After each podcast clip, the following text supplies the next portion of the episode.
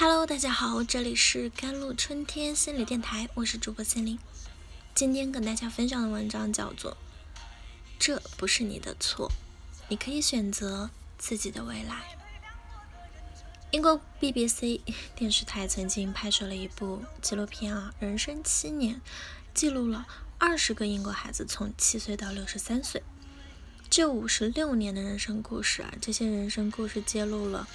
一个很残酷的现实，一个人一生所能达到的程度，与自己的父母、自己的原生家庭高度相关。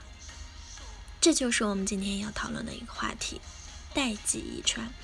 就是说，一个人的认知、行为等都会受到上一代人的影响，而且也会影响自己的下一代。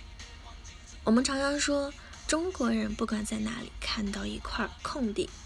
都想着能不能种点菜。我们的维和士兵呢，把菜种到了非洲；南极科考队员把菜种到了南极。我们也把菜种到了太空，甚至在听说月球上的土壤啊，并不适合种菜的时候，广大网友一片哀嚎，一致认为种菜作为中华民族的天赋，竟然到了月球上没有了用武之地。其实中国人种菜这个天赋是怎么来的呢？简单的说，我是被饿怕了。即使到了现在，物质很丰富了，但挨饿的记忆却刻在了基因里。这就是荣格所说的集体潜意识，是远古流传下来的人类的共同的记忆。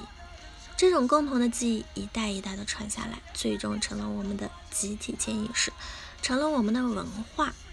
对于一个家族来说，除了自己基因上的代际遗传，家庭的环境、家庭成员的思维、认知、行为等，也会传给下一代。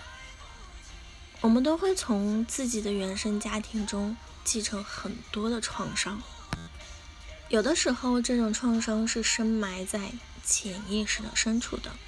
可能我们根本意识不到，但很可能会被某件事刺激，从而触发类似的行为模式。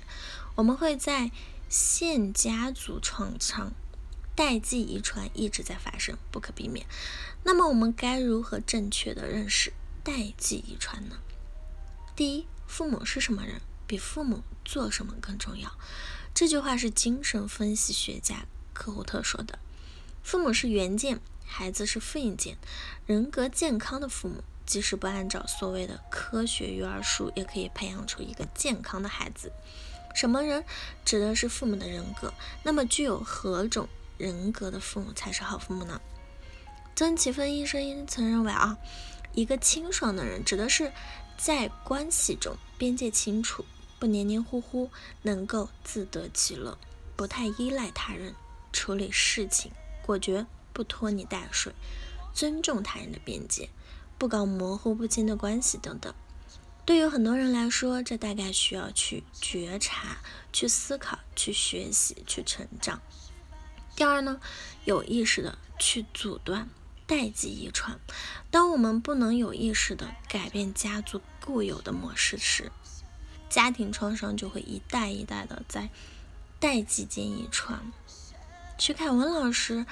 在心理创伤的公开课曾讲过，从他多年的处理创伤的经验来看，很多在原生家庭中继承了创伤的父母，能够为了孩子改变自己的行为，他们改变的动力来自于希望自己深爱的孩子绝对不要经历他曾经经历过的痛苦，而这个要不要阻断的权利在自己手里。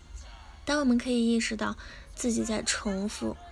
都上一代的行为，而不知道怎么改变的时候，可以尝试去跟心理咨询师交流，用新的观念代替旧的经验，不要把自己曾经的痛苦继续的传递下去。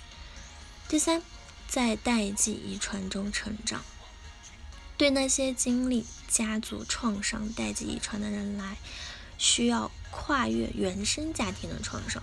首先，不要把自己放在一个。弱者、受害者的位置上，豆瓣上有个小组啊，父母皆祸害。有的孩子看了之后，把自己的不如意都归结为糟糕的父母，把自己放在了受害者的位置上，把自己工作不好、性格不好、生活不幸福都归为父母的错。但是，没有几个原生家庭是完美的，也没有谁生来就是一百分的父母。但是每一个都有自己做选择的权利。其次，不要把自己变得更好的这个目标建立在别人，哪怕是父母改变的基础上。也许父母确实是糟糕的父母，且无法改变。那么不要期望父母去改变，可以把自己与父母分离，与他们保持距离，最后新建立的美好的亲密关系。遗传是家庭给我们的礼物，是属于过去的，是我们无法选择的。而未来是在我们手里的，是我们可以去掌控、去尽情想象、尽情努力，有无数的机会可以去修正的。最后，请你记住一句话：这不是你的错，你可以选择自己的未来。希望每个人都可以被温柔的对待。好了，以上就是今天的节目内容了。咨询请加我的手机微信号：幺三八。二二七幺八九九五，我是司令，我们下期节目再见。